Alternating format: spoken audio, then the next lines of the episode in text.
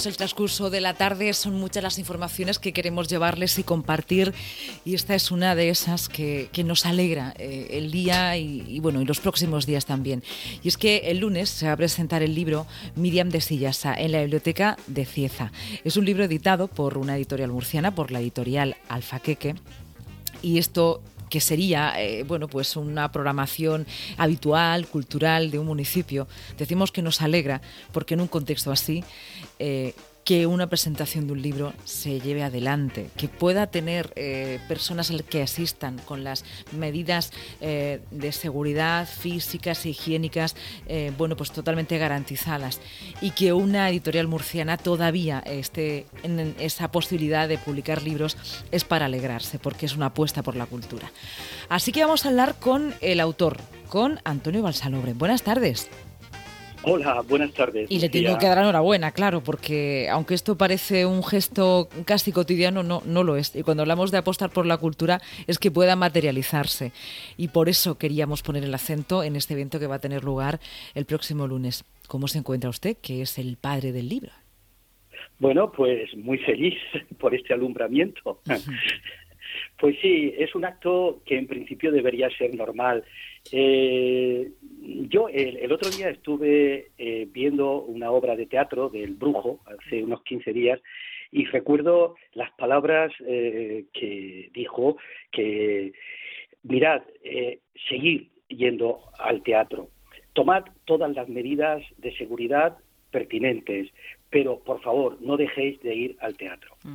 Y yo, pues a los oyentes les digo lo mismo tomemos todas las medidas eh, de protección necesarias, pero sigamos yendo a los actos culturales y en este caso, pues venir también a esta presentación.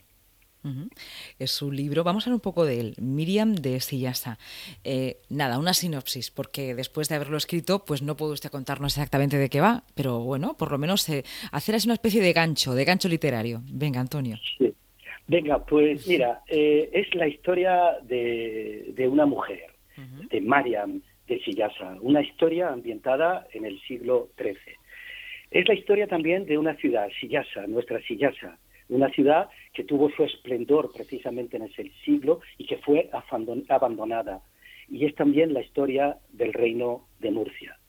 Bueno, pues esos tres destinos de alguna forma convergen en un turbulento eh, siglo XIII de guerras, de pactos, de conquistas, de reconquistas y bueno, un siglo importante.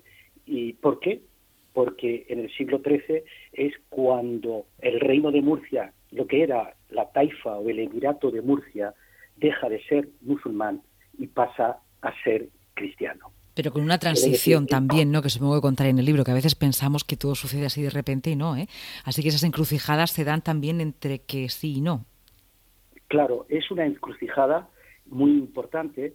¿Por qué? Porque en ese momento hay, en ese entramado turbulento que yo llamo, hay partidarios de la anexión a Castilla, aquí en el Reino de Murcia. Hay partidarios de la soberanía musulmana, es decir, que Murcia, lo que era el Emirato, eh, siguiera siendo independiente y luego pues están los, los defensores de los pactos, es decir, aquellos que querían un acuerdo entre cristianos y musulmanes.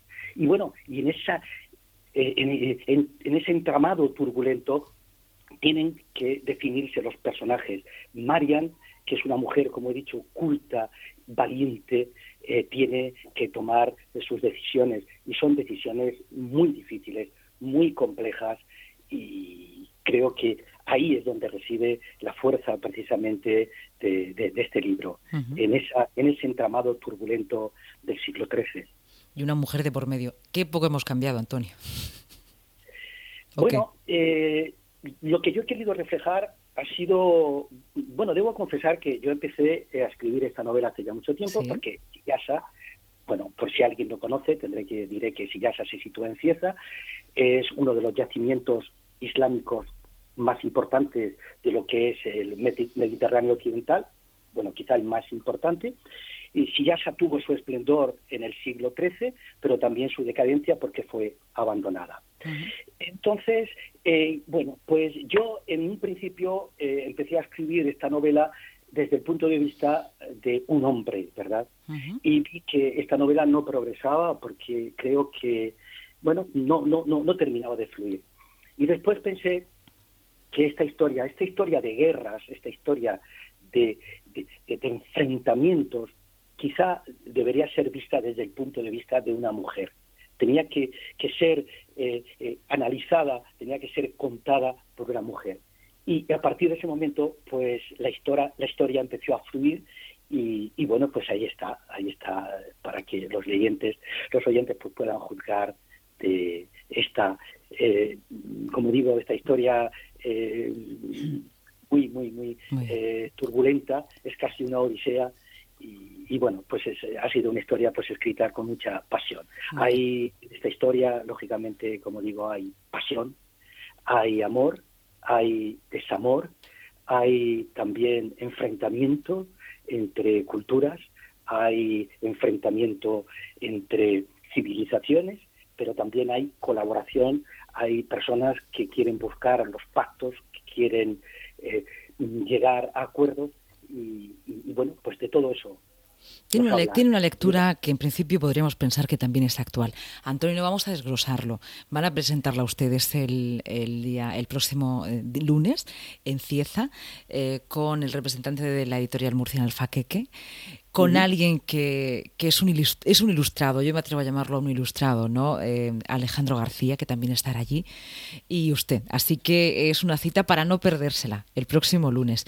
Muchas gracias, Antonio, por la entrevista y porque además sabemos que es amigo de la radio, que es colaborador y que ha hecho radio. Así que, bueno, pues eh, de alguna manera estamos en el mismo barco. Muchas gracias. Muchas gracias a vosotros.